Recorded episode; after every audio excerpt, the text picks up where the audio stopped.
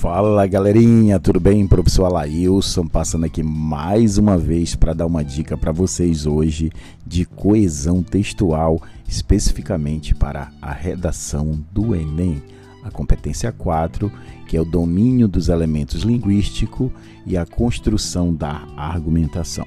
Né? Muito importante, primeiro, você entender o conceito de coesão né? dentro do contexto da produção de texto que nós vamos chamar de coesão textual. O que é a coesão textual? É a ligação de sentenças linguísticas, ou seja, frases, orações e períodos, e o conjunto desses elementos vai formar o parágrafo e, consequentemente, vai formar o texto, no caso, o texto dissertativo argumentativo.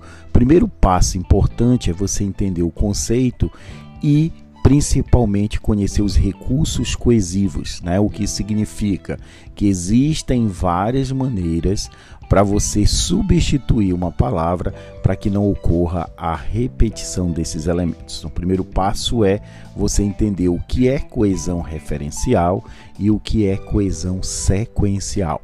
Coesão referencial nós vamos ter a coesão referencial gramatical, que você utiliza elementos gramaticais ou elementos linguísticos para fazer a substituição, ou seja, você substitui palavra por elemento gramatical. Dentro ainda da coesão referencial, nós temos a coesão lexical. No caso, você vai substituir palavra por palavra, né, para evitar a repetição. Já a coesão sequencial, o próprio nome sugere, é, o texto ele vai dar sequência, o texto ele vai dar continuidade. Para isso é importante você conhecer as conjunções, né, os elementos que vão fazer essa articulação, é, os elementos que vão manter essa relação lógica entre os elementos e aí você sempre saber usar de forma adequada. Em voga, um ponto importante que vai entrar em destaque também, principalmente para a redação do Enem, são os operadores argumentativos. Lembrando que todo operador argumentativo é um elemento coesivo, mas nem todo elemento coesivo é um operador argumentativo. O que é que a gente precisa observar da questão da presença desses elementos no texto? Tá? Então, o operador argumentativo é o elemento que vai articular, é o elemento que vai ordenar o raciocínio lógico que você vai estar estabelecendo entre as sentenças. Lembrando, quando eu falo de sentenças linguísticas, eu estou falando de frases, orações e período.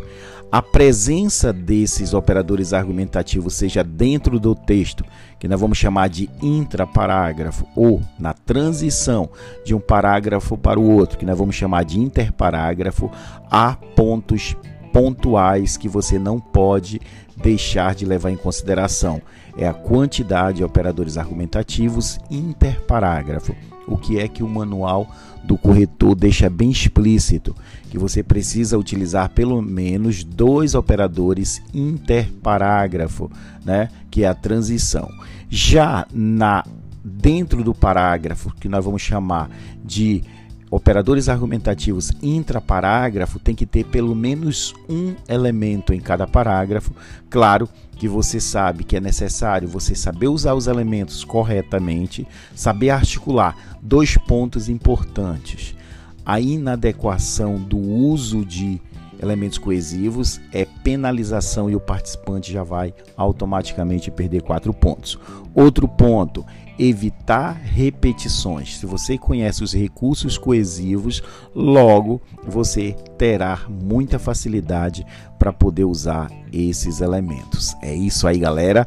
Acompanhe nossas postagens, acompanhe o nosso podcast, que eu tenho certeza que eu estou te oferecendo um conteúdo excelente para que você realmente detone na redação. Sou eu, professor Alailson Leal, de Redação.